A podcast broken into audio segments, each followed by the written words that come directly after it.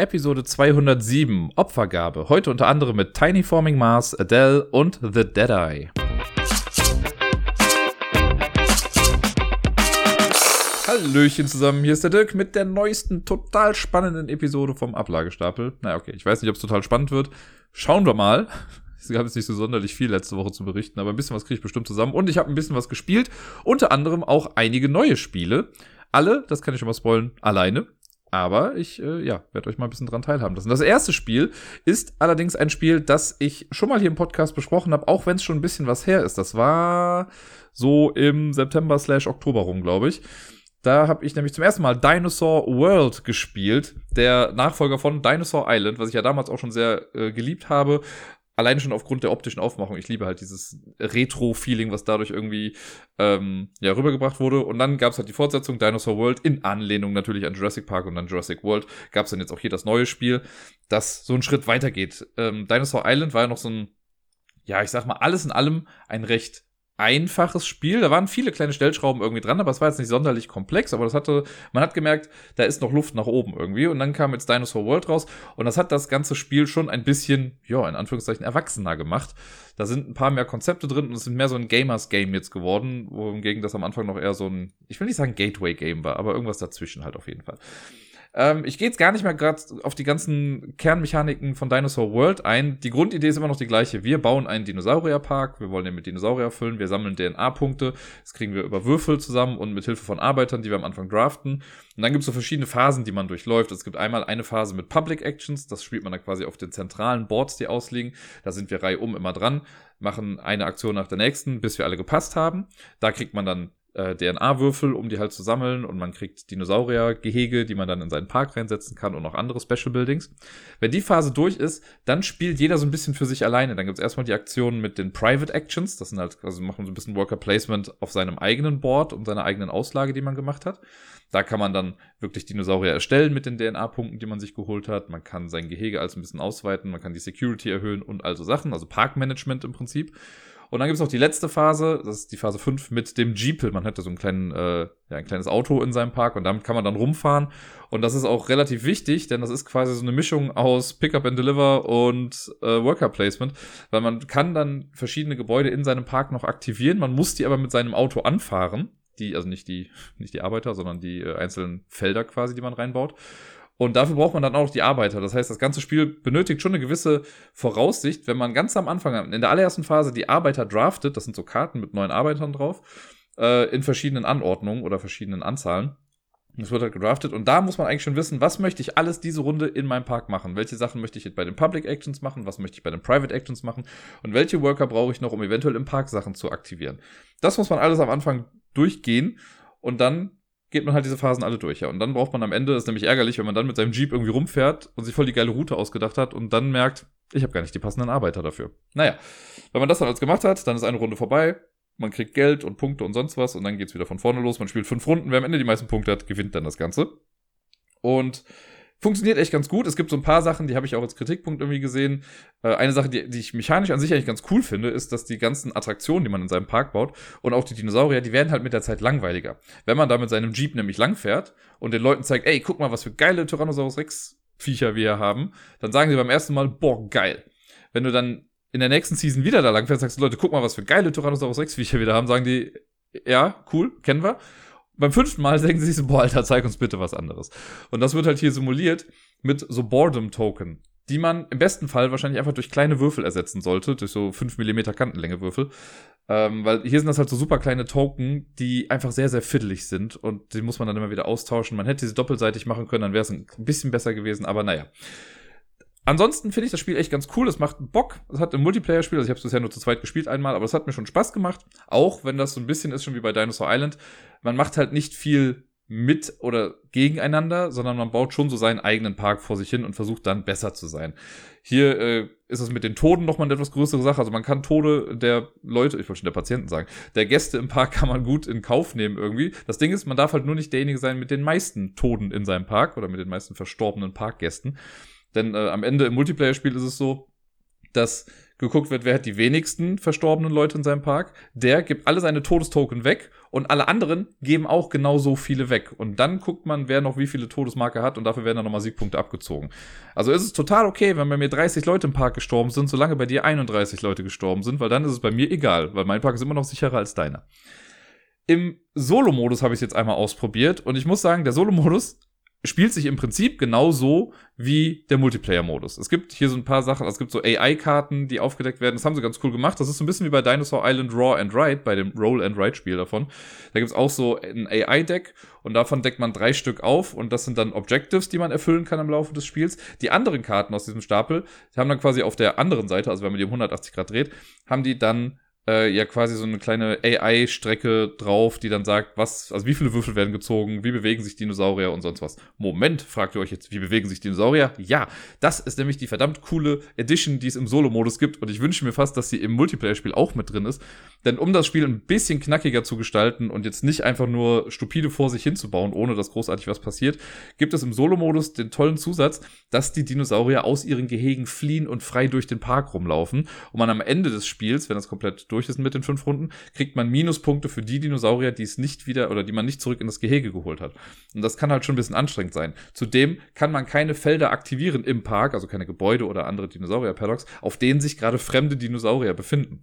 Das heißt, man muss immer gucken, okay, fahre ich jetzt einfach um die Dinosaurier rum und versuche so meine Route zu bauen und aktiviere da alles? Oder fange ich die wieder ein. Das kann man nämlich auch machen. Da muss man mit seinem Jeep auf ein Dinosauriergehege gehen und muss einen Arbeiter ausgeben, um den wieder zurückzubringen in sein Gehege. Das gilt auch für Dinosaurier, die sich vielleicht entschieden haben, okay, ich verlasse jetzt mein normales Gehege, gehe auf das Nachbarteil und im nächsten Zug gehe ich wieder zurück zu meinem Gehege. Dann gehen die aber nicht wieder in das Gehege rein, sondern stehen quasi davor und gucken den eigenen Verwandten dabei zu, wie sie Gras fressen oder Ziegen, je nach Gattung. Und dann muss man halt auch wieder Leute äh, ausgeben quasi, die die wieder zurückbringen. Und wenn man das dann nochmal aktivieren will, dann muss man halt noch einen Arbeiter ausgeben, der dann wieder zupasst.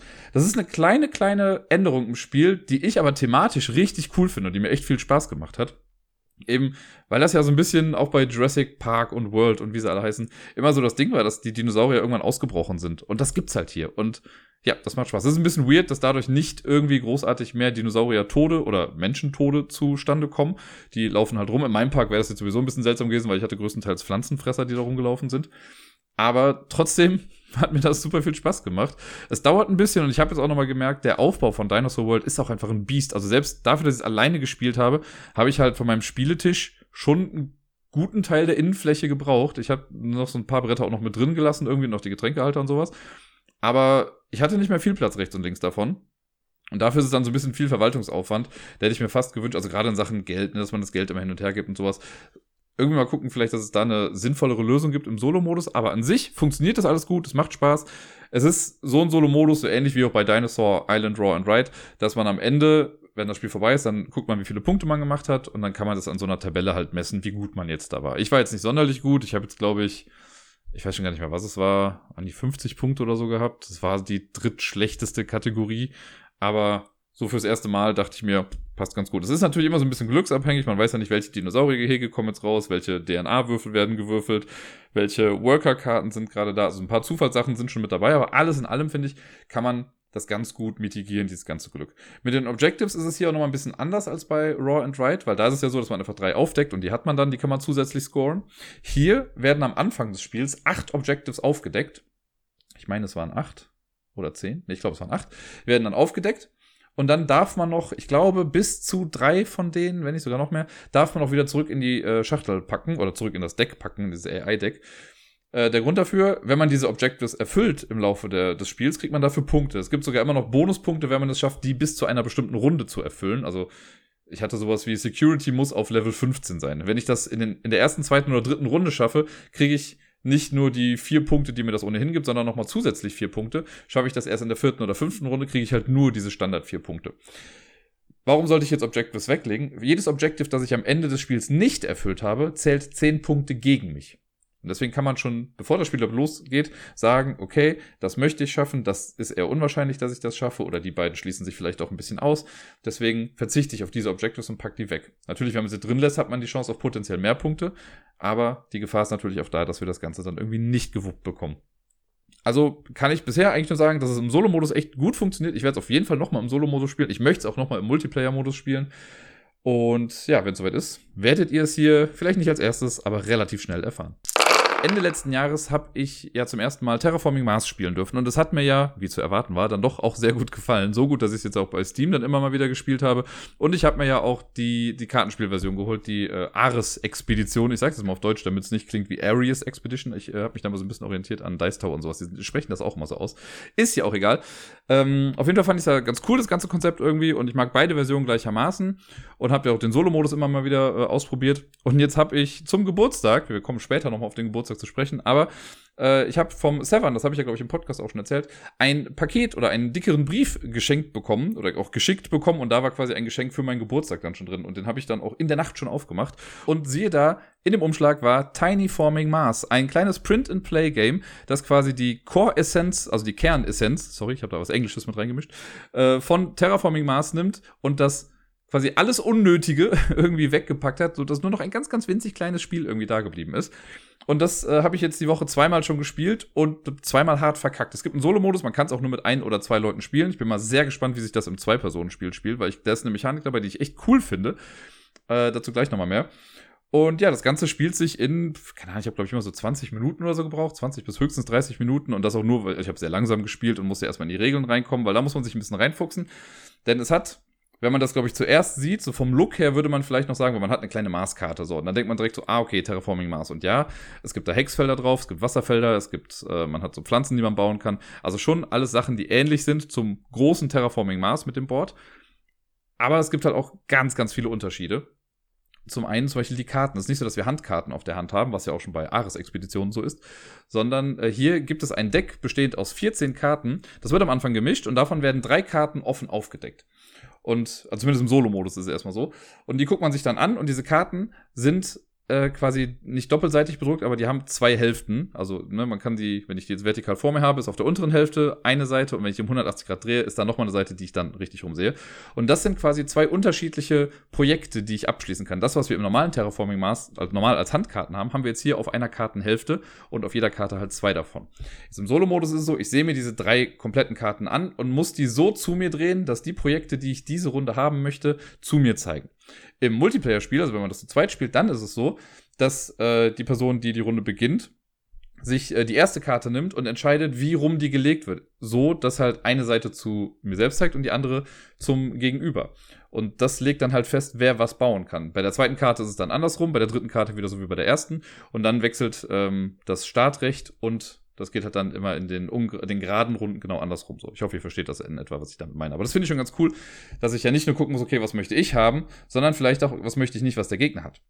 Deswegen muss man die Karten legen. Das hat mich so ein ganz, ganz kleines bisschen erinnert an äh, nicht die Säulen der Erde, sondern die Tore der Welt. Da ist das ja auch so, dass wir diese äh, quadratischen Karten haben, die man so hinlegen muss, dass man zum einen selber irgendwie einen Bonus bekommt und dass die Ecke, die zu mir zeigt, zeigt dann an, was ich bekomme. Aber man legt halt auch fest, was die anderen bekommen. Und das ist das gleiche quasi hier, nur halt mit zwei Seiten. Und das finde ich faszinierend und ich würde mir wünschen, dass das noch in mehr Spielen irgendwie vorkommt, weil die Idee finde ich einfach mega cool. Hier ist es dann so, dass wir dann ein Projekt haben. Das ist dann sowas wie, ja, bezahle dies und jenes und bekomme dann oder setze dann ein Wasserplättchen drauf oder so. Wir wollen immer noch den Mars terraformen. Äh, so ist es dann, wenn die Runde dann beginnt, haben wir drei Projekte vor uns liegen und dann geht man immer der Reihe nach um. Also ich mache eine Aktion, du machst eine Aktion, bis wir gepasst haben und dann ist es vorbei. Es gibt auch noch so ein paar Standardprojekte, so ähnlich wie im großen Terraforming Mars, die man halt immer machen kann. Sowas wie, du kannst auch Geld bezahlen, um dann äh, einen Baum zu pflanzen, eine Stadt zu setzen oder sonst irgendwie was. Und ja, genau, wenn man dann nicht mehr kann, dann passt man, dann kriegt man Einkommen am Ende einer Runde und dann fängt es wieder von vorne an mit der Forschungsphase. Das ist das, wo die Karten ins Spiel kommen und dann äh, immer ausgerichtet werden. Die Karten ändern ihre Reihenfolge auch nicht. Das heißt, die allererste Karte, die dann aufgedeckt wird, die wird dann halt auch als erstes auf den Ablagestapel oder die wird dann unter das Deck gelegt, so ist das dann. Dann kommt die zweite Karte, dann die dritte Karte. Das heißt, die kommen immer in der gleichen Reihenfolge wieder raus. Da es aber 14 Karten sind und immer drei Karten draußen sind, ist die Zusammenstellung dann irgendwann ein bisschen anders. Das Spiel geht so lange, bis, so ähnlich wie beim großen Terraforming Mars, von den Parametern, die es halt gibt, und es gibt wieder Sauerstoff, es gibt äh, Pflanzen und es gibt Wasser. Das ist jetzt hier, im Großen ist das ja Oxygen, aber das gibt es jetzt hier nicht. Äh, Hitze, Entschuldigung, Hitze, Bäume und Wasser, das gibt's hier, genau.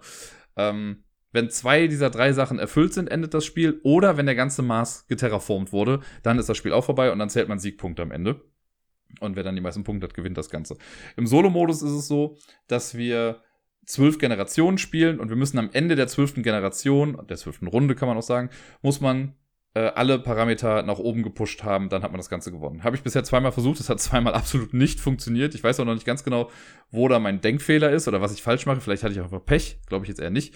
Also man muss da wirklich so ein bisschen sich reinfuchsen, denn das Ding ist, hier haben wir nicht irgendwie äh, Kartensymbole, die wir halt so nach und nach aufbauen. Das ist ja bei Terraforming Mars so, dass wir da so eine Engine quasi bauen, ne, mit den ganzen Symbolen, die wir haben, die aufeinander Bezug nehmen und je mehr ich davon habe, desto günstiger wird das und so weiter und so fort. Hier sind auf jeder Projektseite einer Karte unten auch nochmal äh, Symbole draufgedruckt, sowas wie das äh, Elektrizitätssymbol oder so ein Bausymbol oder wie auch immer. Und alle Symbole, die auf unserer Seite gerade sind, das sind die Symbole, die wir für diese Runde zur Verfügung haben. Und die kann man dann benutzen, um Projekte irgendwie zu bauen. Das ist ganz egal, ob die Karte mit dem Projekt drauf schon gebaut wurde. Solange das zu uns zeigt, haben wir dieses Symbol. Und dann kann man halt sagen, ja, okay, jetzt habe ich hier zweimal Elektro und eine Glühbirne. Das heißt, damit kann ich das Projekt auf der linken Karte irgendwie fertigstellen. Dann kommt da das Geld dann drauf, das man dafür bezahlt hat und zeigen man, also man kann das auch immer nur einmal machen, jede Runde. Dadurch wird das dann quasi aktiviert, dann macht man den Effekt. Vielleicht kann ich dann noch ein anderes Projekt auslösen und das damit dann machen. Dann kann ich noch ein Standardprojekt machen. Von den Standardprojekten kann man immer nur eins jede Runde machen. Da hat man auch so einen Marker, den man dann da draufsetzt, um anzuzeigen, dass man das gemacht hat. Und irgendwann kann man halt nichts mehr machen. Manchmal kriegt man innerhalb einer Runde nochmal Geld zurück und kann dann noch ein bisschen was bauen.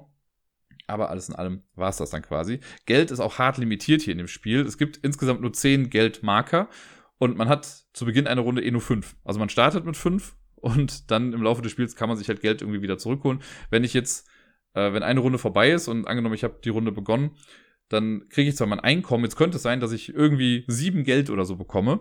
Aber alles, was ich über 5 habe, muss ich eh wieder in den Vorrat legen. Also man kann nie mehr als 5 Geld haben. Und das ist manchmal ein bisschen frustrierend, weil man sich oft wünscht, okay, ich hätte jetzt gern vielleicht einfach nur ein Geld mehr. Dafür gibt es dann Projekte, die kann man spielen, dann kriegt man Geld auch nochmal wieder.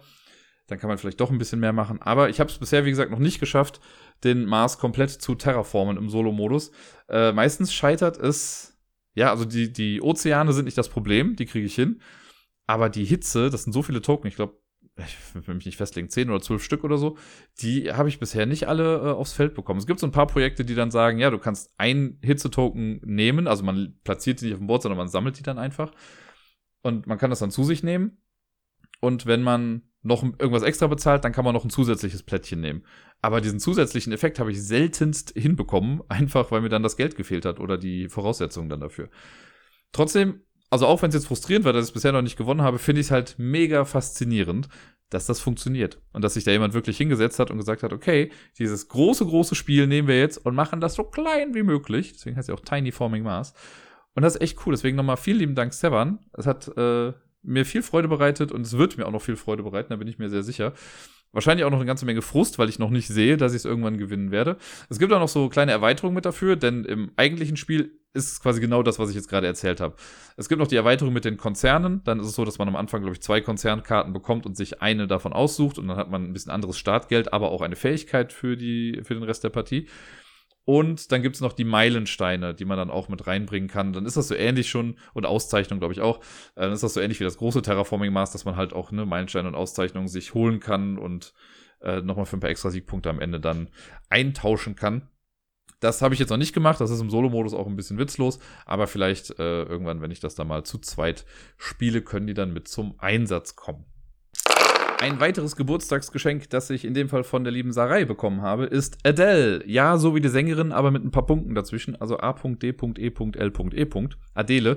Das steht für irgendwas, was mir gerade nicht einfällt. Aber es ist im Prinzip der Name einer künstlichen Intelligenz, die auf einem Schiff, das Richtung Mars kursiert, äh, ausrastet und alle Besatzungsmitglieder töten möchte. Das ist Long Story Short das Spiel.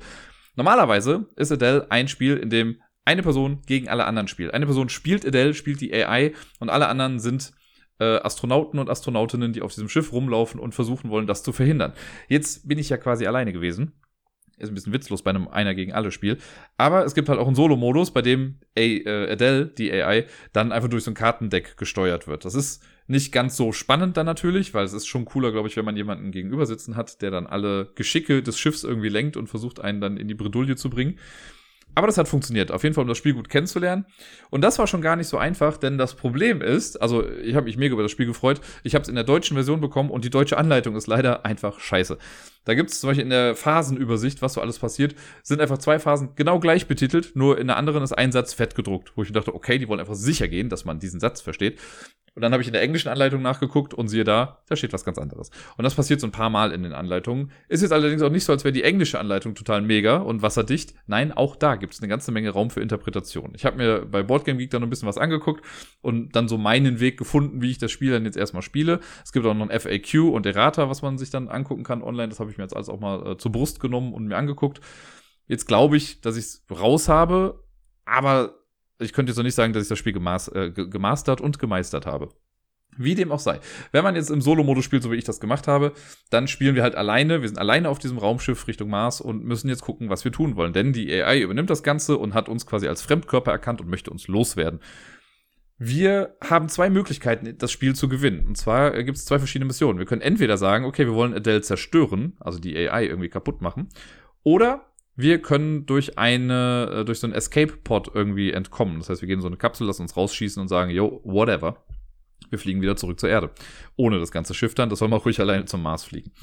Ähm, im Spiel ist es dann so, dass wir eine, eine Darstellung dieses Raumschiffs dann irgendwie haben und dann laufen wir da rum durch verschiedene Räume. Man kann immer angrenzend zu einem Raum gehen. In jedem Raum liegen Objekte, die kann man aufsammeln, wenn man möchte. Also man kann sie sich angucken und entweder entscheidet man sich dann dafür, das einfach liegen zu lassen oder man nimmt es in, ins Inventar auf. Wenn man da mit mehreren spielt, ist es auch erstmal verdeckt im Inventar, damit Adele nicht sieht, was wir da gerade haben.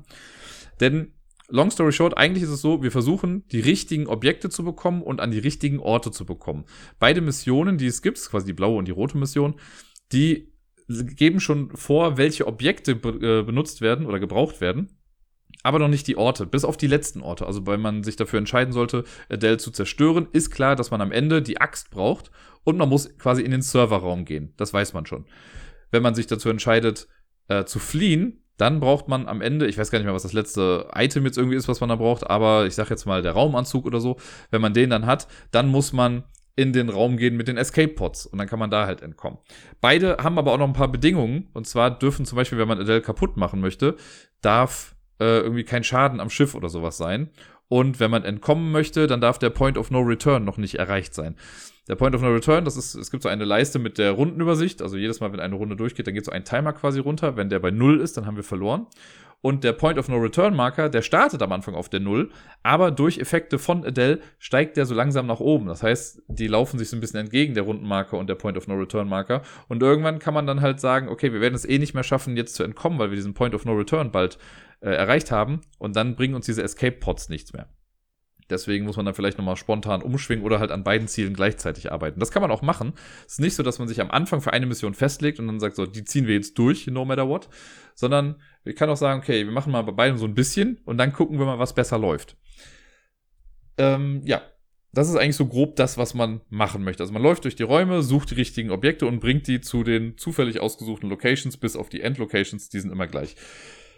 Jetzt ist es so, wir haben nicht einfach so Aktionspunkte zur Verfügung, beziehungsweise so gesehen doch schon. Wir haben vier Würfel, die wir haben und jeder so ein kleines Player-Tableau äh, vor sich liegen. Und da sind fünf Aktionsfelder quasi drauf. Und man muss dann diese Aktionswürfel, die man hat, die legt man dann auf die einzelnen Aktionsfelder drauf. Und das machen alle gleichzeitig. Und wenn man mit mehreren spielt, ist es so, dass die Astronauten und Astronautinnen das auch hinter ihrem Sichtschirm machen. Also sie haben so einen kleinen Sichtschirm, damit Adele nicht sieht, was gerade geplant ist. Wenn die dann festgelegt sind, die Würfel, also wenn die einmal festgemacht sind, dann muss Adele, glaube ich, noch zwei Karten spielen. Äh, und dann werden die Sichtschirme weggenommen und dann machen die Astronauten dann ihre Aktion. Das ist, die können sich aussuchen, in welcher Reihenfolge sie sie machen, aber eine Person muss erst alles vom eigenen Tableau quasi ausführen, bevor die nächste was machen kann. Aber es ist nicht so, dass das jetzt immer dann im Uhrzeigersinn weitergeht. Die Aktionen sind im Prinzip beweg dich zu einem angrenzenden Raum. Ähm, Suche, das ist entweder ein Item aufheben oder halt sich einfach noch angucken.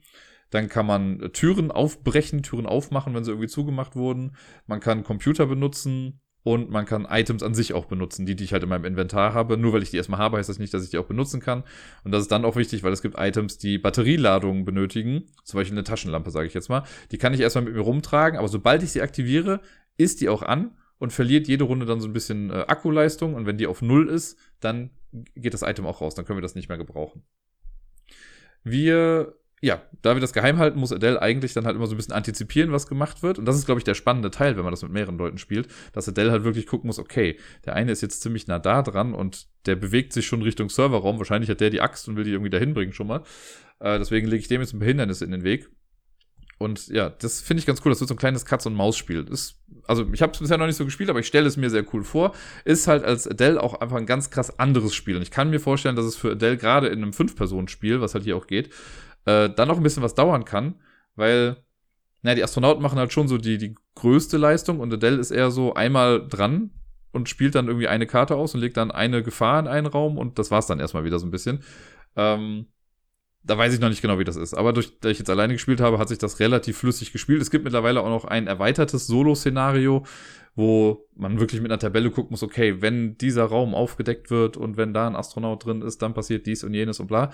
Äh, macht das Ganze, glaube ich, noch mal ein bisschen realistischer. Das habe ich jetzt noch nicht gemacht. Ich habe einfach den Standard-Solo-Modus gemacht, wie er in den Regeln drin steht.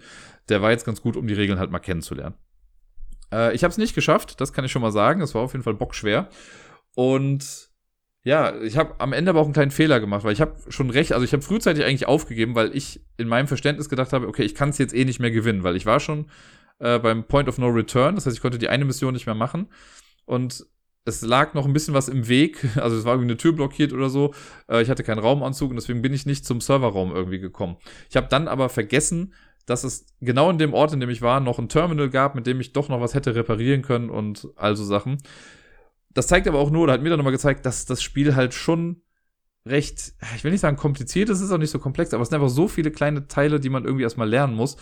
Weil dann hast du diese ganzen Gefahren, die irgendwie, äh, die im Raumschiff verteilt sind. Das sind so kleine Marker, die legt Adele dann eigentlich so hin. So, wenn ich jetzt in den Raum komme mit Feuer, dann passiert was. Was passiert denn dann nochmal? Okay, da muss ich einen Gefahrenwurf machen irgendwie oder einen Konditionswurf machen.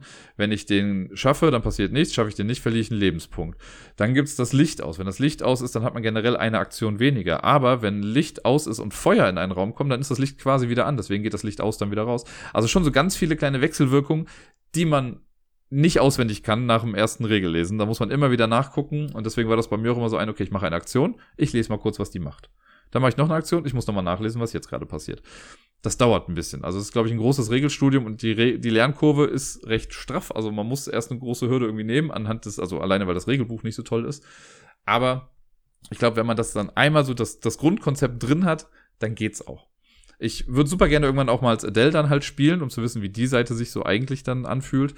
Äh, mal gucken, wann es dazu kommt. Aber bisher finde ich es echt eigentlich ganz cool. Jetzt abgesehen von den ganzen Stolpersteinen, die ich eben erwähnt habe, finde ich die Idee dahinter immer noch ganz geil. Vor allen Dingen finde ich die grafische Aufmachung echt ganz cool. Die Illustrationen sind ganz cool. Die sind halt mal was anderes. Das ist nicht so ein typisches Eurogame oder sonst was, sondern sehr stilisiert gemacht irgendwie. Ich mag die, äh, die Porträts der Crewmitglieder irgendwie ganz cool. Also mag ich ganz gerne die ganzen Items, da muss man sich auch erst ein bisschen reinfinden, was jetzt was genau sein sollte. Also irgendwann hieß es dann so, ja, such die Batterie. Ich dachte, okay, was zur Hölle ist die Batterie? Da muss ich erst auf dem Übersichtsblatt gucken, wie die Batterie aussieht.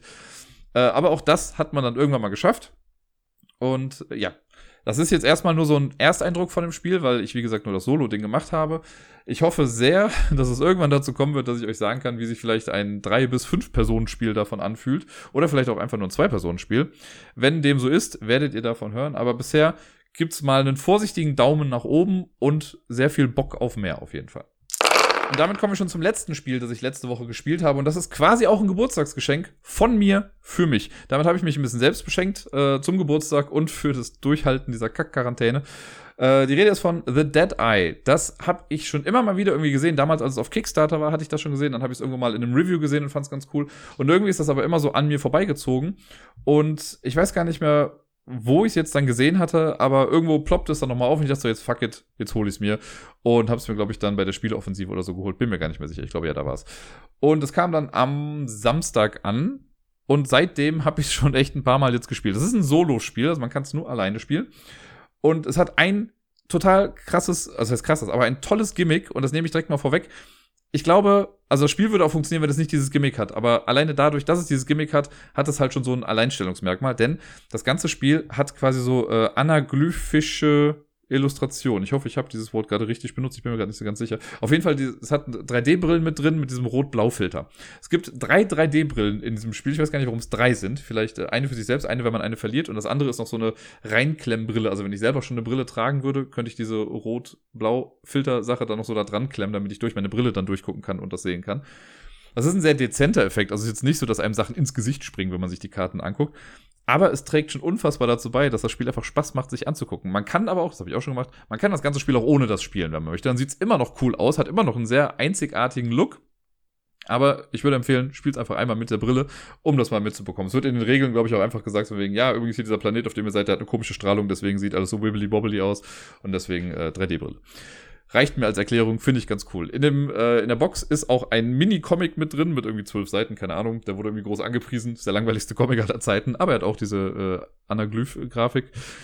Und ja, dann habe ich mir die Regeln einmal durchgelesen und habe es dann getestet. Und das Interessante daran ist, das habe ich erst im Laufe des Spiels dann richtig realisiert und verstanden. Im Prinzip ist The Dead Eye eine Art Mini-Kampagnenspiel. Aber wirklich mini, denn auf der Box steht drauf, dass eine Runde 15 Minuten dauert. Das ist auch für einen Run wahr, aber das ganze Spiel an sich dauert dann ein bisschen länger. Denn es ist so, dass wir im Prinzip versuchen, wir sind an einem bestimmten Punkt angekommen und wir haben irgendwie so ein Weltraumgefährt oder was weiß ich. Das ist ein bisschen postapokalyptischer Alien-Planet, auf dem wir gelandet sind und wir wollen da weg. Wir wollen zu einer Rakete und wollen diesen Planeten verlassen, auf dem wir gerade sind. Ich glaube, das ist die Geschichte dahinter. Ähm, um das zu schaffen, müssen wir fahren quasi. Und wir wissen, okay, ganz weit in der Ferne, da ist irgendwann die Rakete, wo wir hinwollen. Das ist der letzte Safe Haven, von dem wir dann weg können. Und wir starten quasi bei Safe Haven Nummer 0, also in unserem Startpunkt. Und dann muss man erstmal den ersten Checkpoint erreichen, dann den zweiten. Und wenn man den dritten erreicht hat, dann hat man das Spiel gewonnen. Dann ist das Spiel vorbei. Aber es kann halt sein, dass ich meinen ersten Lauf mache. Also ich kann jetzt nämlich nicht sagen, ich mache jetzt von 0 direkt auf 3. Nein, man muss das in den Etappen spielen. Und wenn ich jetzt die erste Etappe mache, also von 0 auf 1 komme, dann habe ich quasi ein Level geschafft und kann dann sagen, ich höre jetzt auf dann habe ich halt ein Spiel gespielt und kann dann irgendwann anders weitermachen, einfach genau an dem Punkt. Äh, es wird so oder so nämlich alles zurückgesetzt und dann kann ich von 1 zu 2 machen und von 2 zu 3 nochmal. Man kann aber auch zwischendrin scheitern. Also ich habe äh, gerade im äh, ersten Durchgang dann quasi, da habe ich das dann so gemacht, dass ich echt, ich habe das erste Level einfach nicht gecheckt oder nicht geschafft, habe noch nicht gewusst, worauf ich wirklich achten muss. Heute war das dann anders. Äh, und dann kannst du das immer wieder versuchen, aber auch das endet irgendwann. Du hast nicht ähm, unlimited Versuche irgendwie, um diese, diese Checkpoints zu erreichen. Und das haben sie ganz nett gemacht und auch das hat sich mir erst dann später ein bisschen erschlossen, aber jetzt kann ich euch das ja sagen, dann wisst ihr schon mal mehr am Anfang. Und zwar ist es so, dass wir am Anfang ein Startdeck haben. Das Ganze ist quasi so ein Mini-Deck-Building-Spiel, könnte man sagen. Wir haben ein Deck aus 14 Karten die haben hinten so einen Kreis drauf, das Dead Eye quasi. Die legt man erstmal zur Seite. Und dann gibt es noch zwei weitere Stapel. Einen mit den Strength-Karten, also Stärke-Karten, und einen mit Hope-Karten, die Hoffnungskarten. Da sind jeweils zwölf Karten drin. Die werden jeweils separat als Stapel gemischt.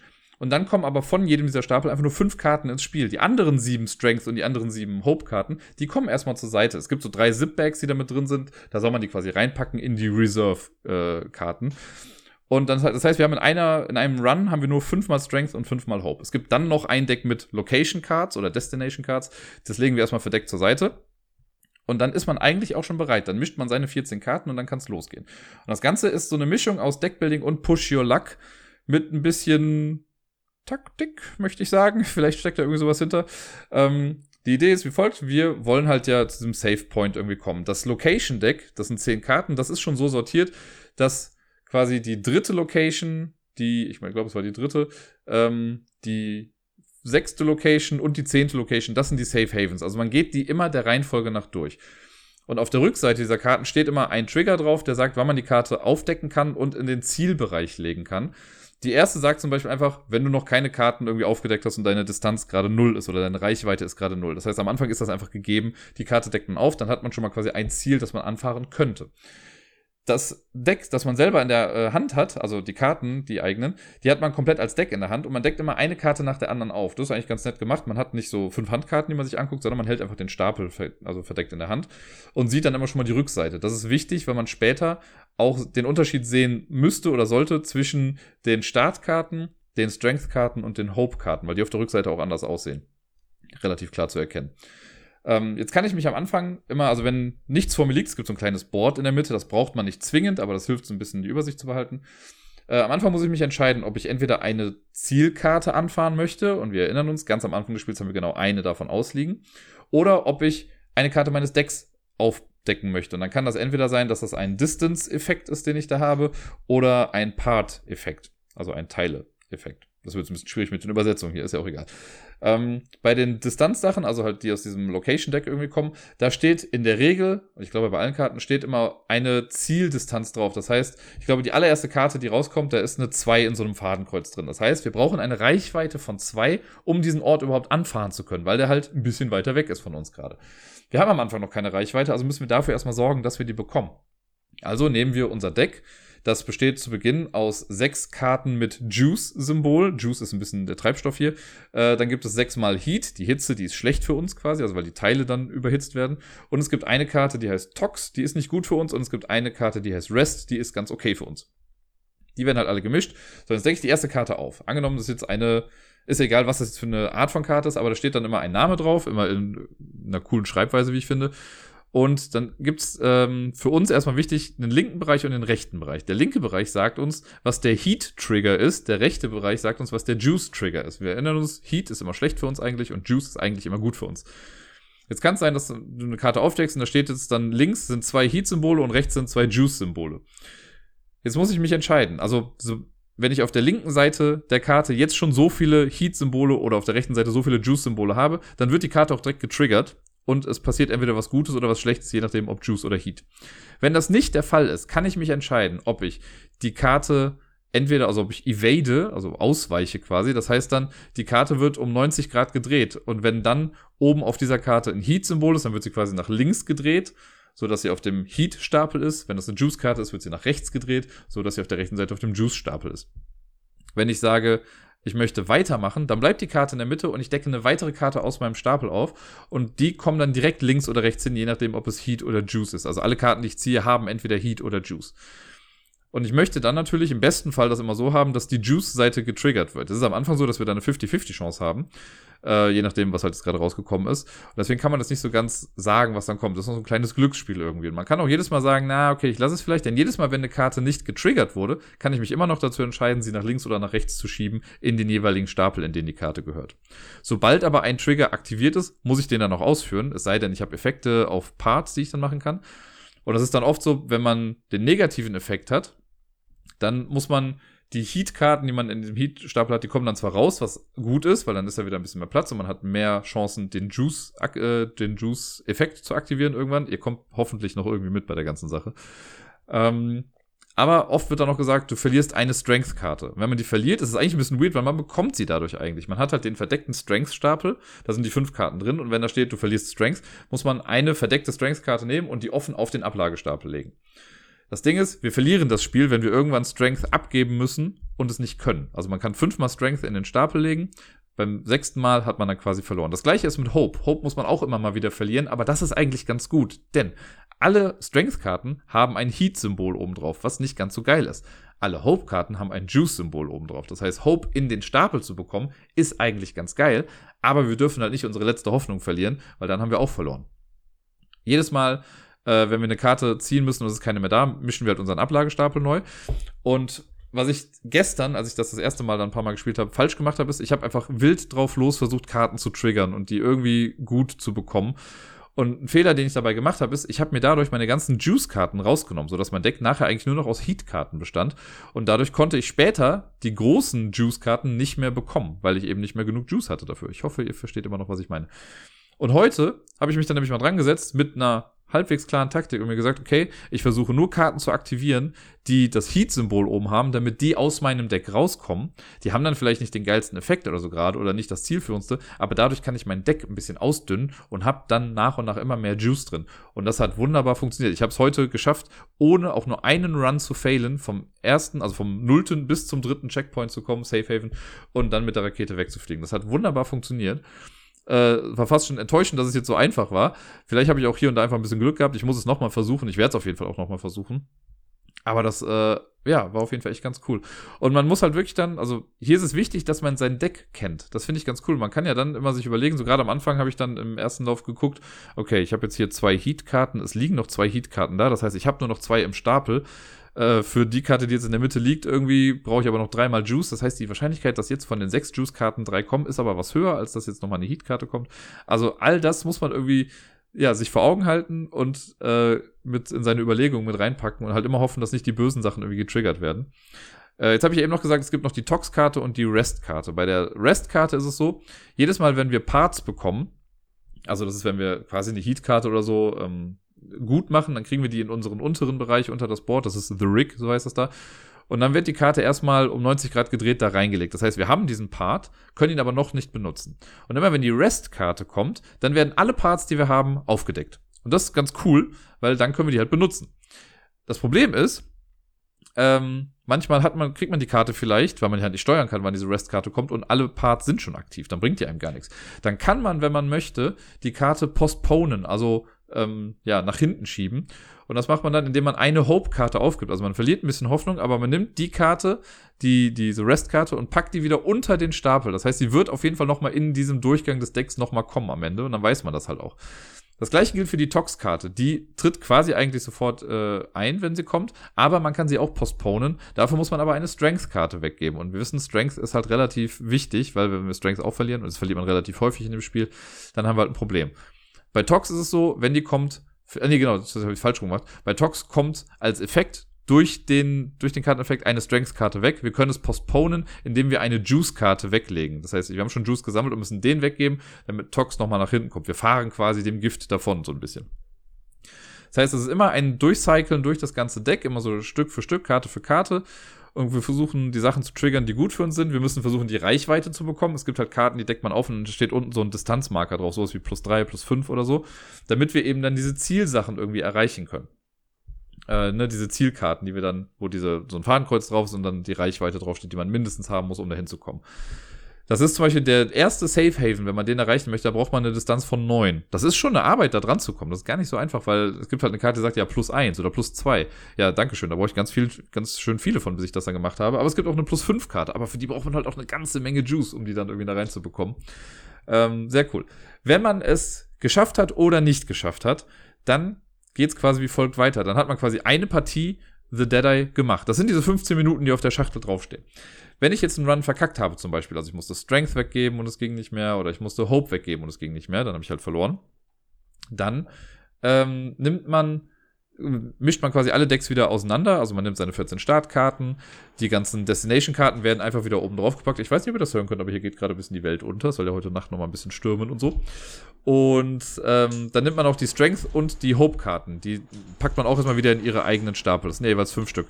Dann soll man die mischen und jeweils eine Karte davon rausnehmen. Ich glaube, da gab es auch irgendwie, ich glaube, die Karte mit der kleinsten Nummer oder so drauf, ist irgendwie so die Regelung da. Die kommen dann weg und kommen in den Retired-Stapel. Das heißt, die sind raus aus, dem, aus der ganzen Kampagne.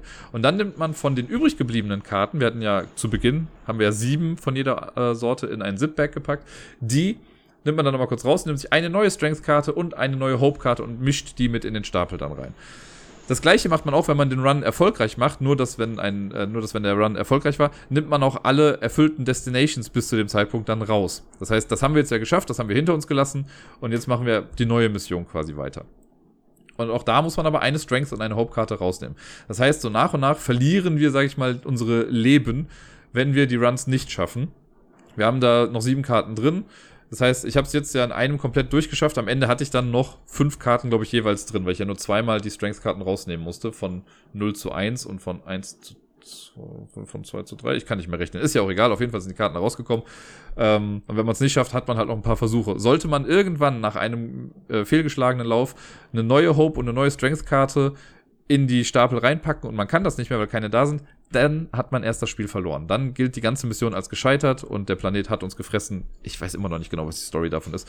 Aber das ist The Dead Eye. Also wirklich, das klingt wahrscheinlich jetzt alles komplizierter, als es letztendlich ist. Es ist, man muss da erstmal irgendwie so hintersteigen, was genau man eigentlich macht. Und wie gesagt, ich habe es am Samstag bekommen, ich habe es am Sonntag, äh, Samstag ein paar Mal gespielt und habe es mit Mühe und Not in meinem letzten Versuch geschafft, den ersten Safe Haven zu erreichen. Und heute habe ich es dann nochmal gemacht, bin ein bisschen smarter rangegangen an die ganze Sache und es hat auf einmal wunderbar funktioniert. Ich weiß nicht, ob das immer so funktioniert. Wie gesagt, ich muss es nochmal testen und muss mal gucken, ob es vielleicht auch Möglichkeiten gibt, das Ganze noch ein bisschen zu tweaken. Wahrscheinlich kann man sich einfach, also noch mehrere Runs irgendwie sparen, wenn man sagt, man packt direkt von Anfang an ein paar Hope- und Strength-Karten irgendwie in den Bügel und dann sind sie halt weg. Ähm, aber ja, trotzdem sehr geiles Spiel. Die Optik hat mich super angesprochen. Das ist ein richtig cooles Solo-Spiel. Also es sind interessante Entscheidungen, die man da trifft rundum gelungenes Paket. Also für Leute, die Solo-Spiele mögen, ist das eine ganz klare Empfehlung. Für Leute, die es nicht mögen, dann natürlich halt auch nicht, weil was wollt ihr mit dem Solo-Spiel? Was ich mir noch wünschen würde, und da muss ich mal genauer recherchieren, weil es gibt auch noch eine Deluxe Edition davon, die habe ich mir jetzt mal gekniffen. Ich habe mir jetzt nur die normale Edition genommen. Was ich mir nämlich gedacht habe, ist, es wäre so einfach, das Spiel quasi immer noch ein bisschen äh, spannender zu machen, indem man weitere Missionen hinzufügt oder ein neues Deck aus äh, Locations, weil hier sind das jetzt diese zehn Stück, die man immer wieder durchgeht. Da sind zwar verschiedene Missionen drauf und man muss auch nicht die immer in der gleichen Reihenfolge quasi machen, also die werden in der gleichen Reihenfolge mal aufgedeckt, aber wenn jetzt drei Missionen ausliegen schon, kann ich mir aussuchen, welche davon ich mache, wenn ich die Bedingungen dafür dann erfülle, also diese Reichweite-Bedingung. Und einfach noch weitere Decks mit jeweils zehn Karten oder meinetwegen auch mehr, Finde ich total cool, sodass da noch ein bisschen mehr Abwechslung irgendwie reinkommt und man so ein bisschen das Gefühl hat, ja, okay, jetzt nehme ich mal eine andere Route, um von diesem Planeten zu kommen, weil so ist das jetzt eigentlich dann immer die gleiche. Aber ja, das äh, wäre halt cool zu wissen, ob in der Deluxe Edition vielleicht noch weitere davon sind oder ob es das überhaupt gibt oder ob vielleicht irgendwelche Fans schon daran gesetzt haben und selbst noch sowas kreiert haben. Ich habe selber Bock, das irgendwie zu machen. Ähm, ja, wie ihr vielleicht hört, bin ich großer Fan von The Deader jetzt gerade. Ist natürlich auch noch ein bisschen kalt auf the New. Ich habe es jetzt gerade neu und es ist noch super frisch in meinem Kopf, das Ganze. Macht auf jeden Fall viel Bock. Lass uns mal in einer Woche oder zwei drüber sprechen, ob ich es dann überhaupt nochmal angefasst habe. Aber alleine für die Optik, wie ich eben schon mal gesagt habe, lohnt sich dieses Spiel auf jeden Fall.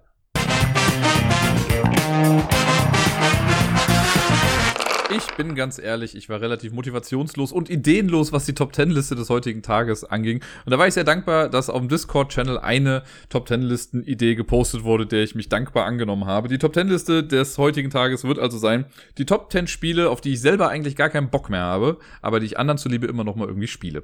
Das war so ein Thema, das auf dem Discord irgendwie aufkam.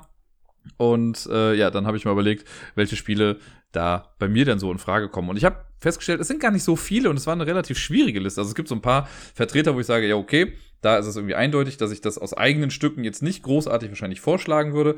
Aber wenn jetzt jemand hier ist und dann irgendwie sagt, ey, können wir nicht dies und jenes spielen, ne, bevor man dann irgendwie gar nichts spielt oder sich stundenlang irgendwie streitet oder sonst irgendwas äh, oder halt diskutiert, dann äh, sagt man halt, ja gut, dann spielen wir das halt eben. Ne, es ist ja, ich mag ja an sich Spielen so generell, egal was es dann irgendwie ist. Aber es gibt ja auch Sachen, die ich jetzt nicht als erste Wahl auf den Tisch knallen würde. Deswegen habe ich mal geguckt, welche zehn Spiele sind das so bei mir. Äh, die sind nicht großartig geordnet, bis auf Platz Nummer eins, weil bei dem ist es wirklich so, dass ich den selber schon seit mehreren Jahren nicht mehr vorgeschlagen habe. Ich habe ihn vor nicht allzu langer Zeit, vor zwei Monaten oder so, habe ich ihn nochmal gespielt. Nee, sogar noch länger her, dass ich ihn gespielt habe. Ähm, aber das war wirklich nicht, weil ich gesagt habe, ich möchte das spielen, sondern die, bei denen ich war, die haben gefragt, ob wir das spielen können. Da habe ich gesagt, ja klar, spiele ich gerne mit. Aber ich selber würde es einfach im Leben nicht rausholen wollen, weil es viel bessere Spiele mittlerweile gibt. Aber ihr werdet ja gleich sehen, um was es sich da handelt. Platz Nummer 10 ist, hallo Deni, äh, Carcassonne. Und zwar, muss ich auch dazu, dazu sagen, in der Standardversion, in der ganz normalen Vanilla-Version, das Ur-Carcassonne ja, das ist, also es sind auch alles Spiele, das muss ich vielleicht noch dazu sagen. Das sind alles Spiele, die ich per se nicht schlecht finde. Ne, das sind alles Spiele, die ich zu einem gewissen Zeitpunkt in meinem Leben auch wirklich gerne und häufig gespielt habe. Und ich bin sie einfach nur über. Ne? Also ich denke mir halt so, okay, es gibt bessere Versionen davon oder es gibt bessere Spiele in diesem Genre. Und deswegen möchte ich die dann vielleicht einfach jetzt gerade nicht mehr spielen und bin sie halt so ein bisschen satt. Und Carcassonne ist so eins. Carcassonne, ich bin, glaube ich, erst relativ spät sogar mit Carcassonne an sich in Berührung gekommen. Ich glaube, ich habe es mit meiner Schwester dann irgendwann mal gespielt und fand es dann auch ganz cool. Habe es dann auch auf, äh, hier in der Brettspielwelt dann immer häufiger gespielt, auch wenn Deni damals ja da, dazu beigetragen hat, dass ich es dann schon nicht mehr so sehr mochte. Und seitdem ist es auch so ein kleiner Running Gag natürlich immer, dass wir dann sagen, ne, oder was spielen wir? Und dann sagt Deni Carcassonne und so, oh, oh mein Gott. Ähm, ich finde es alleine mit der Erweiterung, wenn man irgendwie noch so diese ganzen extra Plättchen dann irgendwie mit dazu bekommt, finde ich es ganz cool. Und mit dem großen Miepel macht es schon ein bisschen mehr Spaß, weil man da so ein paar mehr Möglichkeiten dann irgendwie auch hat. Ich selber habe ja jetzt hier, wobei ich habe, glaube ich, noch irgendwo in irgendeiner Schachtel habe ich noch das Standard Carcassonne auch sogar da. Äh, aber ich habe ja vor zwei Jahren oder so, auch vom Sevan zum Geburtstag, äh, Carcassonne Amazonas geschenkt bekommen. Und das ist ja momentan auch so meine Lieblingsversion davon. Das kommt jetzt auch nicht so super häufig auf den Tisch, aber wenn ich Carcassonne spielen möchte, dann möchte ich das eigentlich spielen, weil ich finde das schöner und cooler und das bringt auch so ein bisschen frischen Wind mit rein. Aber das normale Carcassonne, wenn sich jemand das explizit wünscht, okay, aber von mir selber würde das nicht mehr vorgeschlagen werden. Auf Platz Nummer 9 ein kleines Würfelspiel. Das habe ich noch im letzten Jahr auch ein paar Mal gespielt, oder ich glaube an einem Abend dann mal ein bisschen äh, ausführlicher. Äh, Quicks. Quicks war damals ein großer Renner und ich habe auch, also ich weiß von meinem Standard-Blog äh, von der Version, die ich damals geholt habe, ist auch wirklich nicht mehr viel da. Also ich habe es nicht geschafft, das komplett durchzunudeln, aber es sind vielleicht nur noch vier, fünf Blätter irgendwie da. Ich habe da noch diese Erweiterungsblöcke gehabt, wo bei dem einen die Zahlen durcheinander sind in einer Farbreihe und bei dem anderen sind die Farben durcheinander jeweils in den Zahlen rein. Ähm, davon ein bisschen was gespielt. Und ja, es hat Bock gemacht, das hat mich eine ganze Weile begleitet. Es war ist auch ein super Flugzeug- oder Bahnspiel irgendwie. Ich habe sogar dann in die Schachtel so ein bisschen so eine Art Moosgummi oder so ein Mauspad-Stoff irgendwie mit reingelegt, damit man in dem Deckel würfeln kann, ohne dass es großartig viel Lärm macht und Leute vielleicht nerven könnte äh, im Flugzeug. Und ja, es ist wirklich ein cooles Spiel. Und super, also es hat ja auch nochmal gezeigt, so, okay, bei einem Spiel muss man nicht immer super lange warten, weil bei Quick sind ja alle halt auch irgendwie immer dran die ganze Zeit. Aber ist gerade, wenn du mich jetzt nach einem Würfelspiel fragen würdest, dann hätte ich gefühlt 18.000 andere, die ich irgendwie erstmal erwähnen würde, bevor ich das vorschlage. Äh, allein sowas wie Railroad Inc. zum Beispiel. Ne, das würde ich halt viel lieber dann jetzt irgendwie spielen, weil ich es dann auch nochmal ein bisschen thematischer finde und ja, netter einfach als jetzt Quicks. Aber wenn du jetzt zu mir kommst und sagst, ey, Quicks mag ich total gerne, können wir das spielen? Jo, dann spielen wir das. Aber von mir wird dieser Vorschlag nicht kommen. Auf Platz Nummer 8 ist auch ein Würfelspiel, ein Push-Your-Luck-Spiel. Ein Spiel, also ich mag ja Push-Your-Luck-Spiele, auch wenn ich tendenziell ja verkacke bei diesen Spielen, weil ich dann ein bisschen zu sehr pushe und dann zu sehr, also ist eher so ein Push-Your-Kack-Spiel bei mir. Äh, Zombie Dice. Auch wirklich sehr klein. Es gibt ja eine Menge Push-Your-Luck-Spiele und Zombie Dice ist sowas. Das habe ich hier stehen. Ich weiß, dass es funktioniert und manchmal ist es in großen Gruppen auch irgendwie ganz cool, wenn man sagt, ja komm, wir spielen jetzt mal schnell alle eine Runde Zombie Dice und sowas. Aber ich selber würde, glaube ich, jetzt nicht mehr drauf kommen, das vorzuschlagen. Also es ist immer noch da und Miepel spielt auch immer mal ganz gerne mit den Würfeln. Ich habe noch nicht ganz erklärt, was das genau darauf eigentlich bedeutet, aber das hat ja noch ein bisschen Zeit. Und ja, ich glaube, ich weiß nicht, wann es das letzte Mal ist, dass ich das überhaupt gespielt habe. Das wäre wieder sowas, das hätte ich im Vorfeld ja vielleicht mal noch dazu schreiben können. Mal gucken, ob ich das in meinem langen Monolog, den ich jetzt gerade halte, rausfinden kann, wenn ich hier ein bisschen rumklicke. Und ja, ach, Zombie Dice, tolles Spiel. Ihr wisst schon, ne? Man versucht hier Gehirne zu erwürfeln. Guck mal da, Zombie Dice. Das letzte Mal habe ich das gespielt am 1.7.2020. Ist noch gar nicht so lange her. Also gut, schon fast zwei Jahre wieder. Aber ja, ein bisschen was her. Da habe ich das das letzte Mal gespielt und seitdem nicht mehr. Und ähm, ja, auch da gibt's halt mittlerweile coolere, kleine, schnelle Spiele. Hier hat so den Vorteil, ja, man kann es halt wirklich flott erklären und man braucht auch nur die Würfel und muss sich halt ein bisschen was merken, was man gerade so hat. Äh, und dann kann es auch schon losgehen. Aber manchmal wünscht man sich ja doch ein kleines bisschen mehr haha, Fleisch. Ähm, auf Platz Nummer 7, ein kooperatives Kartenspiel, das damals das große Gimmick ausgelöst hat mit, ey, ich kann meine eigenen Karten gar nicht sehen. Hanabi. Finde ich die Idee finde ich nach wie vor cool von Hanabi und ich mag das Spiel an sich auch ganz gerne oder die Idee, dass man seine eigenen Karten nicht sieht. Da gibt's ja mittlerweile wirklich ein paar Spiele, die das irgendwie aufgegriffen haben, dass man selbst nicht sieht, was man vor sich liegen hat irgendwie und das dann irgendwie versucht rauszufinden.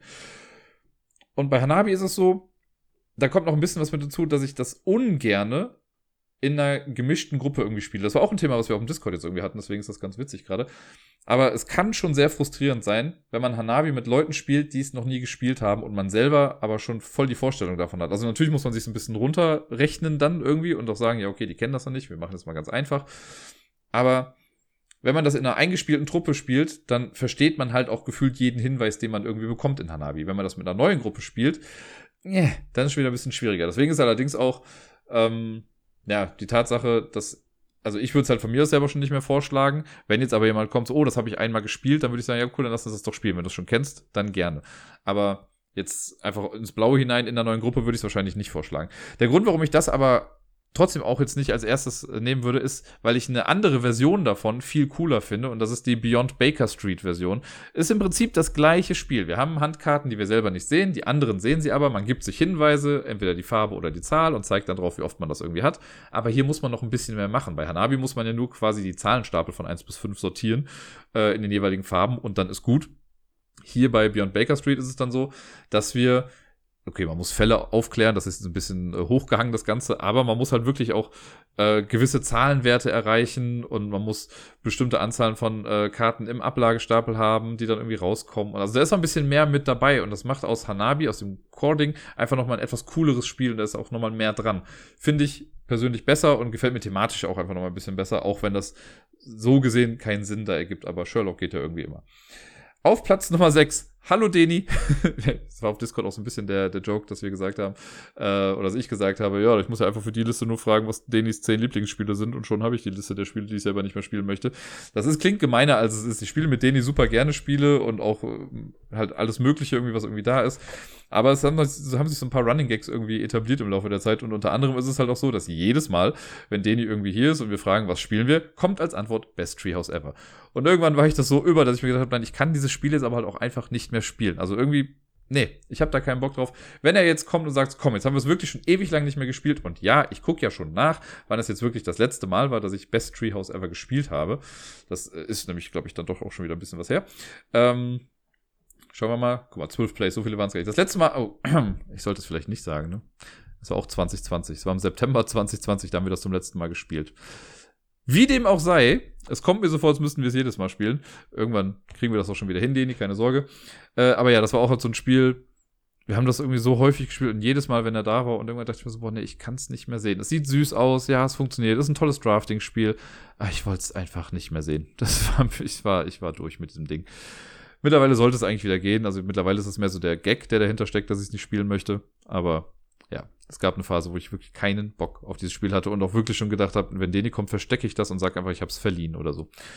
Äh, auf Platz Nummer 5, das mag vielleicht jetzt ein paar Leute wundern, aber King of Tokyo. King of Tokyo ist ja eigentlich ein tolles Spiel, ein super Gateway-Game. Es ist von den äh, Mechaniken her äh, relativ simpel, weil es ist Kniffel im Prinzip, Battle-Kniffel. Man hat die Würfel, man darf die bis zu dreimal würfeln und je nachdem, was man gewürfelt hat, passiert was. Und man versucht ja entweder, also jeder repräsentiert ein Monster es gibt immer ein Monster, das in der Mitte steht, in Tokio. Und wenn das Monster dran ist und angreift, greift es alle anderen an. Und dann geht es aber im Uhrzeigersinn quasi einmal ja komplett rum und jedes einzelne Monster greift immer nur das in der Mitte an. Und wenn man es schafft, wieder am Zug zu sein, dann immer noch in der Mitte zu sein, dann gibt es auch mehr Siegpunkte. Aber man kann auch jedes Mal, wenn man Schaden nimmt, sagen, okay, ich verschwinde und lässt das Monster, das mich angegriffen hat, dann in die Mitte und so wechselt das dann durch. Und man gewinnt entweder durch Last Man Standing oder Last Woman Standing oder Last Monster Standing in dem Fall. Oder äh, dadurch, dass man 20 Siegpunkte bekommt. Was immer so ein bisschen der, also es geht zwar um Fame und Ruhm, aber es ist immer so der ruhmlosere Sieg, weil eigentlich ist es natürlich cooler, wenn man gewinnt, wenn alle anderen irgendwie niedergeschlagen sind. Aber ich habe auch schon mal gewonnen mit 20 Siegpunkten dann. Geht auch. Und so gut das auch irgendwie funktioniert, aber, also ich habe es auch noch hier, aber ich habe null Bock, das zu spielen. also es ist wirklich, ne, auch da wieder. Wenn jetzt eine Gruppe hinkommt und sagt, ja, ey, hier, King of Tokyo, das haben wir doch damals auch gespielt, können wir das nicht nochmal machen? Ich sage, ja, okay, für euch. Aber ich selber habe so null Motivation, dieses Spiel zu spielen. Vielleicht liegt es auch ein bisschen daran, dass ich in der letzten Zeit vorwiegend entweder alleine oder halt mal zu zweit auch gespielt habe. Und da ist es halt auch einfach wurscht. Also da kann, zu zweit, kann man es zu zweit spielen? Ich weiß gar nicht. Ich glaube schon, aber das ist relativ langweilig. Ähm, ja, Nee, King of Tokyo. Und es gibt ja auch tausend Erweiterungen. Es gab ja die Dark Edition, wo ich dann auch dachte, oh, die Dark Edition, die sieht irgendwie ganz cool aus. Aber dann habe ich mir damals schon realistisch gesagt, ich werde dieses Spiel doch sowieso nicht nochmal großartig spielen. Äh, und wenn es irgendwie nur einmal alle drei Jahre irgendwie auf den Tisch kommt, habe ich da auch keinen Bock zu. Ich sehe gerade, wann ich das das letzte Mal gespielt habe. 2017. Das ist jetzt schon fast fünf Jahre her. Also das war am 29.04.2017. Dann sind es fünf Jahre. Das ist eine ganze Menge Zeit, die da vergangen ist. Äh, ja, und deswegen sieht man auch, wie viel Bock ich auf dieses Spiel habe. Ja, King of Tokyo auf der 5. Auf Platz Nummer 4 ist ein Flip-and-Ride-Spiel, das ich glaube, ich so ein bisschen überhaupt, seitdem es auf Boardgame Arena dann so ein bisschen gespielt wurde, nämlich Welcome to, was ja eigentlich ein total solides Spiel ist und auch irgendwie Bock macht, ne? Und ich habe ja hier sowohl die normale Version, sage ich mal, also die mit dem Abreißblock, als auch die ähm, die Reise Edition, die kleine mit den Wegwisch Blättern und den ganz kleinen Karten und so, äh, die auch schon mal zum Einsatz gekommen ist. Das funktioniert auch alles super gut. Ist auch ein cooles Spiel irgendwie mit den drei Stapeln. Muss ich mal aussuchen, was man dann einzeichnet und so. Das sind coole Sachen, die da drin sind. Aber dadurch, dass wir das auf Boardgame Arena dann auch im Zehnkampf mal irgendwie gespielt haben, seitdem äh, reizt mich das so null. Also ich habe ja dann auch mal die, was ist die Las Vegas Version oder so gespielt. Die war okay. Äh, jetzt gibt's ja auch noch diese ja, Kampagnen-Edition, Welcome to the Moon oder so heißt das, glaube ich. Die würde mich dann noch eher interessieren, auch thematisch in Anführungszeichen so ein bisschen, um zu gucken, was da so passiert. Aber an Welcome to, an dem Basis-Vanilla-Game, da habe ich gerade auch absolut, nee. Nee, nee. Also wenn es jemand spielen möchte, okay, aber ich sage jetzt nicht, dass ich es habe. Äh, jetzt kommen wir schon in die Top 3 und das sind schon Spiele, wo ich sage, das sind wirklich auch zertifizierte gute Spiele. ich glaube, es sind sogar alle irgendwie Spiel des Jahres oder so geworden oder irgendwas in die Richtung. Ähm, die auch die Male, wo ich sie gespielt habe, okay waren. Aber irgendwie, ja, ist, dann ist das jetzt auch vorbei. Die haben mich jetzt ein Stück weit begleitet und dann muss das auch nicht mehr weitergehen. Auf Platz Nummer drei Bonanza. Bonanza habe ich eine Zeit lang echt drauf und runter gespielt. Ich weiß noch, als ich an der Grundschule gearbeitet habe, da habe ich das auch mit den Kids immer mal wieder gespielt. Die fanden das mega, auch wenn die immer so komische Regeln hatten mit, oh, jetzt schuldest du mir aber das und ich schenke dir das, aber dann musst du mir auch was zurückgeben irgendwann und bla. Das habe ich dann irgendwann gesagt, so, das könnt ihr machen, aber ich mache das nicht. Ähm, ja, und so cool das auch irgendwie war, man muss ja bei Bonanza ist ja auch wichtig, so dass man seine Kartenhand nicht sortiert und sowas und ne, dass man die immer der Reihenfolge nach dann irgendwie setzt. Da ist schon eine ganze Menge interessantes Spiel irgendwie, das dahinter steckt. Aber irgendwann war ich damit durch. Ich glaube, das liegt auch ein bisschen daran, dass ich das auch mal mit Paaren gespielt habe, die für solche Spiele einfach nicht gemacht sind. Weil das dann sowas ist wie, aber das ist ja mein Schatz, dem muss ich jetzt ja was geben. Nein, verdammt nochmal, wir sind Gegner auf dem Battlefield hier, auf dem Bohnen Battlefield. Und äh, wenn das hier, da steht nicht drauf, dass das kooperativ ist, sonst können wir auch Obstgarten spielen. Ja, ich glaube, das hat so ein bisschen auch madig gemacht dann irgendwann mal, weil das mehrfach vorgekommen ist, in, mit verschiedenen Paaren. Äh, und deswegen hatte ich irgendwann keinen Bock mehr auf Bonanza. Ich würde es halt nochmal mitspielen jetzt auch, ne, wenn jemand das vorschlagen würde, weil es ist ja auch wirklich ein cooles Spiel.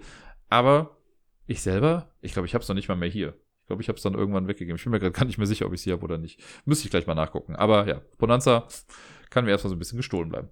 Auf Platz Nummer zwei ein, in Anführungszeichen, Partyspiel, das damals echt einen großen, ich möchte fast sagen, Hype hatte und wir alle wissen, wie ich auf Hype reagiere.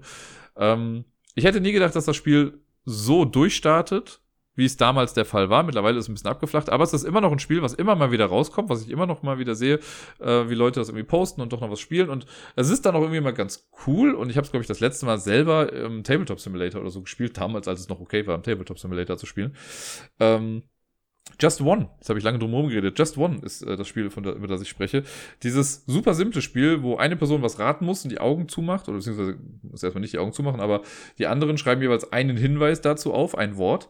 Dann muss die Person die Augen zumachen, alle vergleichen ihre Hinweise und wenn gleiche Sachen aufgeschrieben wurden, dann werden die, ähm, also canceln die sich und nur die Unique-Hinweise, die bleiben dann noch da und dann darf die Person wieder gucken, Du musst dann anhand der jetzt noch stehenden Hinweise erraten, was das Wort ist.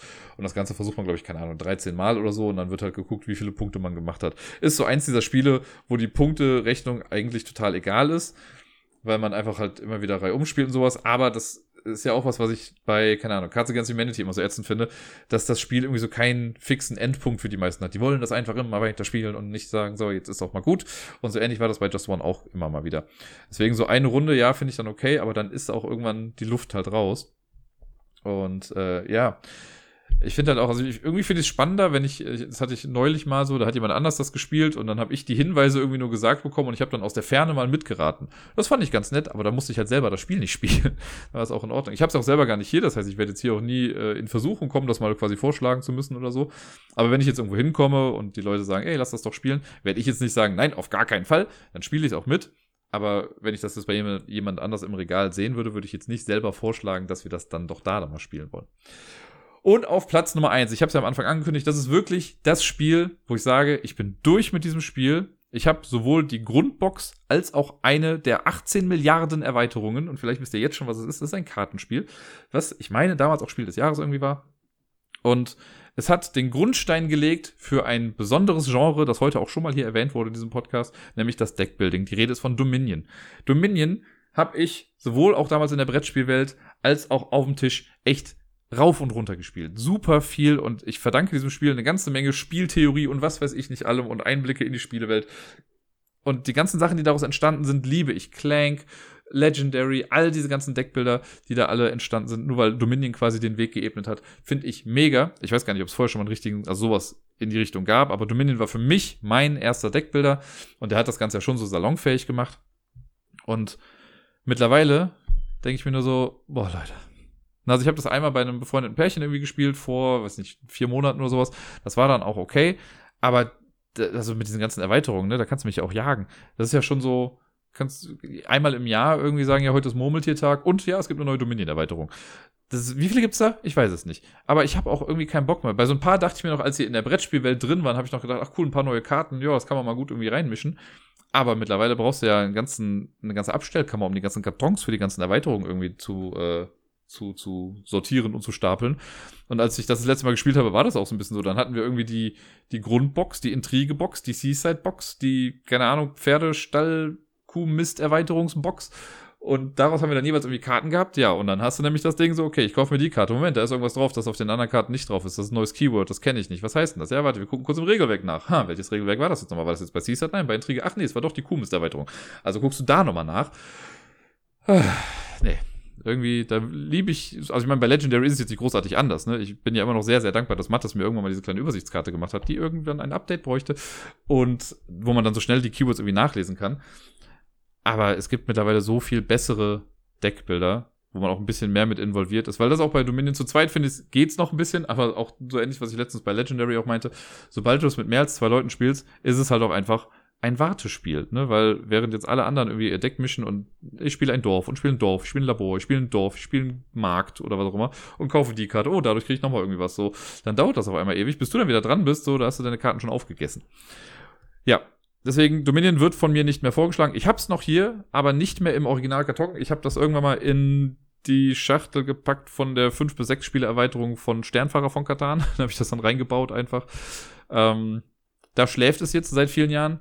Ich könnte mal nachgucken gerade, das interessiert mich jetzt nochmal. Also ich weiß, dass ich Dominion, wie gesagt, Ende letzten Jahres irgendwann gespielt habe. Vielleicht nicht Ende letzten Jahres, aber irgendwann im letzten Jahr habe ich es gespielt. Hier am. Wow. Okay, es war der 21.3. Ich hätte gedacht, es wäre.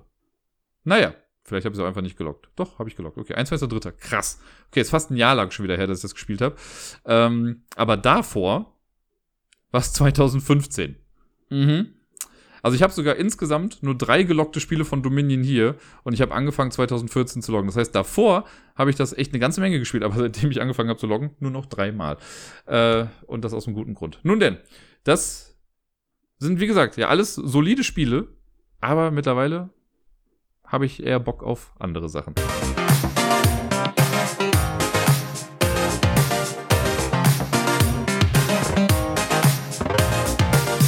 Und sonst so war es ziemlich langweilig und unspektakulär letzte Woche, mit eventuell zwei Ausnahmen.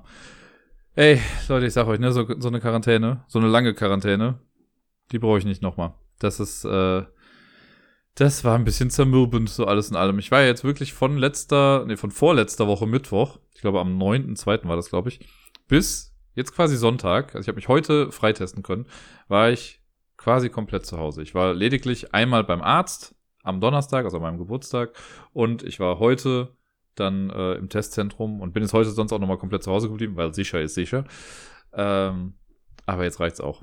Also ich kann mittlerweile, ich, also es hätte nur noch gefehlt, dass ich angefangen habe, die Erhebung der Raufasertapete hier zu zählen und ich war kurz davor, Leute, ich sag's euch. Ähm, ja, nee. Deswegen ist nicht so viel sonderlich passiert, ne, seit dem letzten Mal. Wir haben ja, wo haben wir aufgehört? Ich habe Super Bowl geguckt, genau, am Valentinstag, am 14. habe ich ja aufgenommen.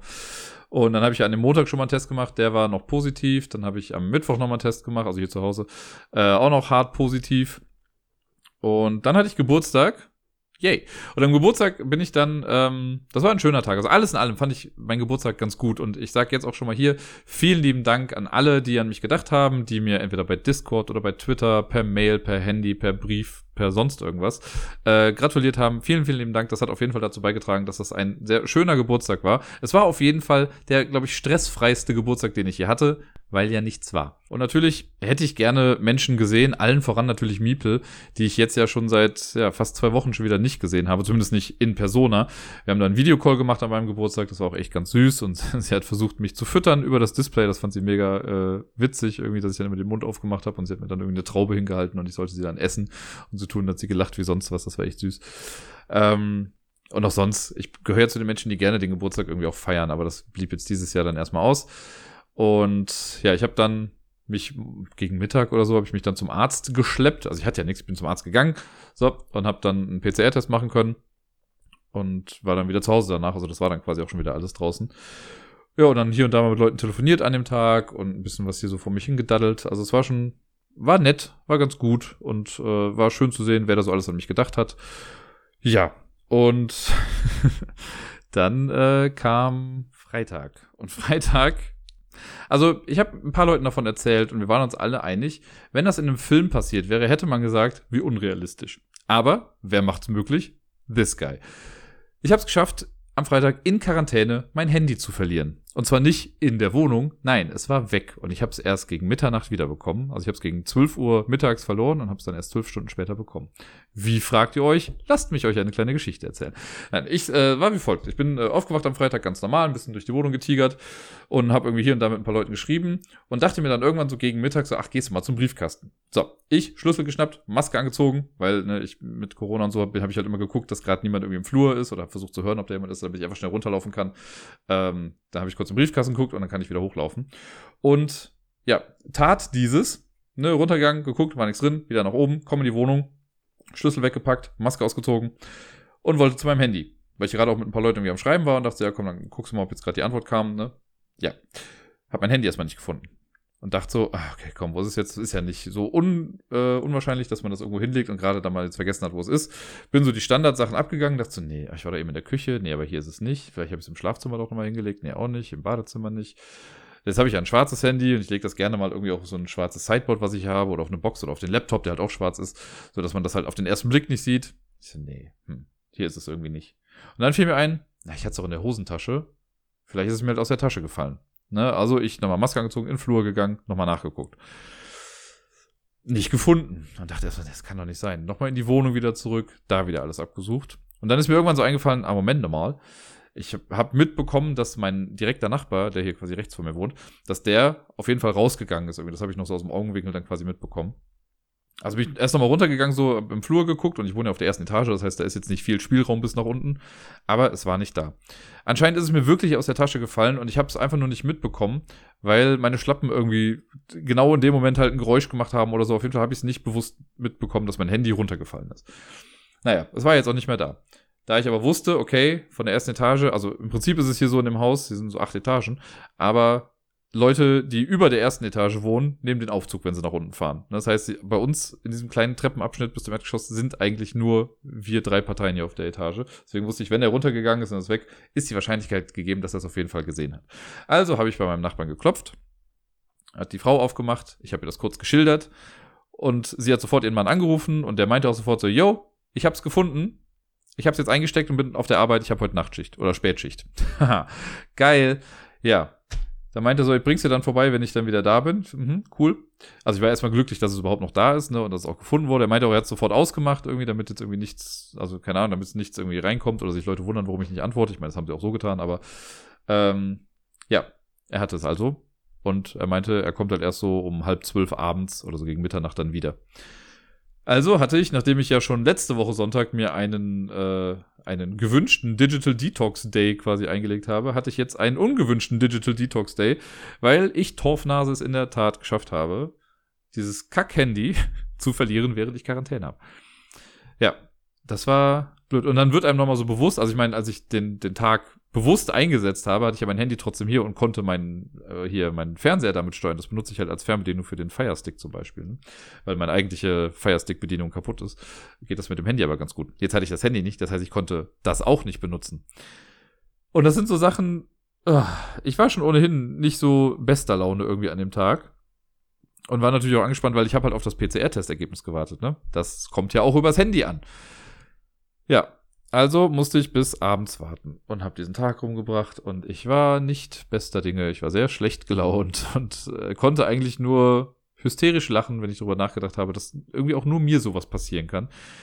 Einige von euch kennen die Geschichte ja schon, aber ich habe es ja auch schon mal geschafft, mich in meiner ersten eigenen Wohnung im eigenen Schlafzimmer einzusperren und habe mich befreit mit einer Schere und viel Sägearbeit. Irgendwann werde ich diese Geschichte wahrscheinlich im Podcast auch nochmal erzählen, wenn das Bedürfnis da besteht. Ähm, ja, Irgendwann nachts kam er dann und hatte geklopft und hat mir mein Handy auch wiedergegeben. Ich sag mal so, selten hatte ich noch so viel Akku am Ende des Tages. Und dann kam natürlich auch mal tausend Nachrichten noch irgendwie rein. Und dann kam auch das PCR-Ergebnis und da stand dann, yay, ist immer noch positiv. Ja, fuck, scheiße. Eigentlich hatte ich am Wochenende noch ein paar andere Pläne, ein paar schöne Pläne, aber konnte ich dann erstmal wieder knicken. Und das Ding ist, ich hatte bei meinem ersten PCR-Test vor anderthalb Wochen jetzt, also als es quasi das erste Mal festgestellt wurde, hatte ich so einen CT-Wert von 18,2, also recht niedrig. Und dann dachte ich mir so, ja komm, aber jetzt nach zehn Tagen Quarantäne wird er ja wahrscheinlich dann jetzt doch wieder weiter oben sein. Ja, und dann traf es mich wie ein Blitz. Nein, er war bei äh, 24 nur. Also immer noch recht niedrig. Das war am Donnerstag. Naja, dann habe ich äh, am Samstagmorgen, also ich habe ja dann Freitagnachts habe ich das ja dann bekommen. Dann habe ich Samstagmorgens aber nochmal zu Hause einfach so einen Selbsttest gemacht, und zwei sogar. Davon war der erste negativ, wo ich dachte, okay, krass, vielleicht ist es jetzt doch gut gewesen. Der zweite war dann aber doch wieder so ganz leicht positiv, äh, was man auf Fotos nicht gesehen hat, aber ich, also ich habe es ja hier gesehen, ich bilde mir das ja nicht ein. Deswegen habe ich dann nochmal gewartet. Aber heute an diesem Sonntag habe ich dann morgens nochmal zwei Tests gemacht, also erst einen und dann noch einen. Die waren beide auf jeden Fall für meine Augen hier negativ. Und dann bin ich einfach mal ins Testzentrum gegangen, das hier in der Nähe ist, und habe dann nochmal einen offiziellen Test machen lassen.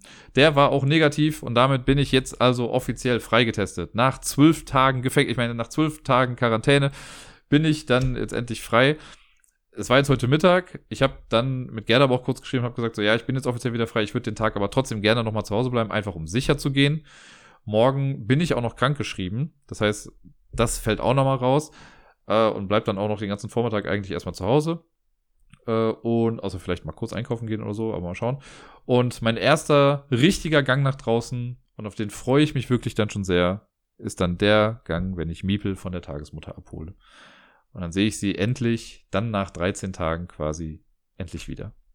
Und ich freue mich da so unfassbar drauf. Das könnt ihr euch nicht vorstellen. Ich werde dieses kleine Wesen, glaube ich, erstmal ein bisschen erdrücken mit meinem Knuddeln. Und dann schläft sie auch schon direkt bei mir. Äh, und ich freue mich da einfach schon so sehr drauf, mit ihr hier zu spielen und einfach zu sehen, wie sie soweit ist. Ich habe ja immer schon gedacht, auf den Fotos, die ich dann von Gerda bekommen habe oder auf Videos und so, dachte ich mir so, ey krass, wie schnell kann dieses Kind bitte wachsen, wenn ich mal gerade eine Woche nicht hingucke. Also ich habe ja hingeguckt, aber irgendwie sah das so krass aus und sie sagt jetzt auch Sachen, die sie vorher noch nicht gesagt hat und ach, ja das war, glaube ich, mit einer der schwierigsten Sachen in dieser ganzen Quarantänezeit. Ne? Dass ich jetzt immer hier drin war, okay, ja, das ist auch sehr frustrierend und irgendwie fehlt mir Sonnenlicht generell und was weiß ich nicht alles.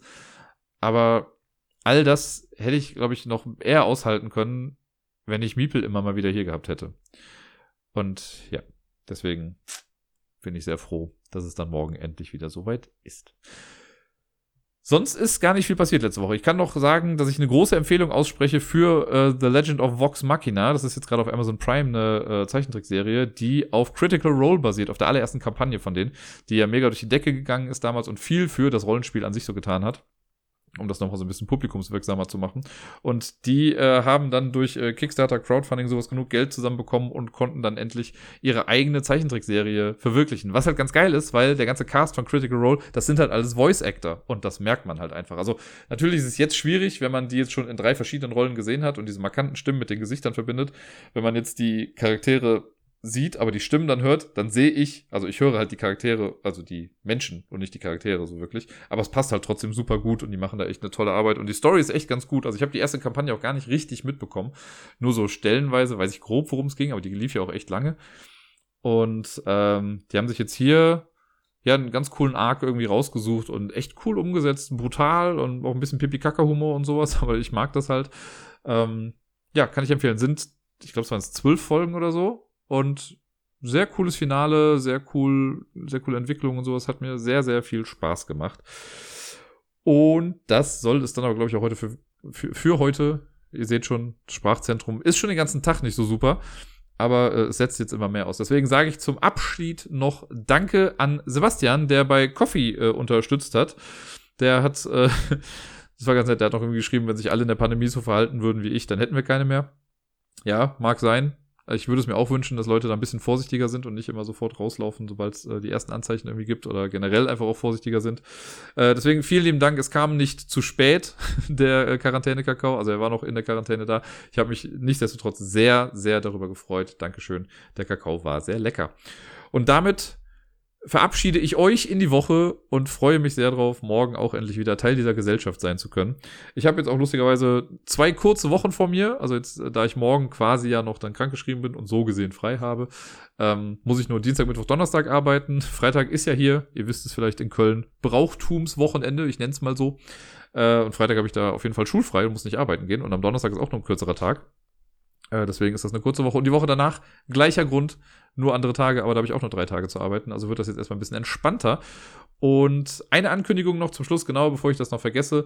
Ähm, wir hatten jetzt sehr, sehr lange Sommerpause. Es wurde dann eine Herbstpause und eine Winterpause bei Lampalooza. Wir haben das letzte Mal vor den Sommerferien in NRW äh, das Ganze gemacht. Das war die 38. Ausgabe. Jetzt haben wir sehr, sehr lange Pause gemacht. Wir haben uns aber vor kurzem mal zusammengesetzt und ein kleines Redaktionsmeeting gehabt. Und am 3. März, das ist ein Freitag, wird es weitergehen mit der, wir haben es jetzt mal so betitelt, der zweiten Staffel von Lampalooza. Es gibt ein paar Änderungen. Vieles ist aber auch gleich geblieben. Und äh, ich würde mich sehr freuen, viele von euch äh, im Chat zu lesen. Ja, und das soll es jetzt gewesen sein. Wir hören uns nächste Woche. Spielt viel, bleibt gesund und bis dann.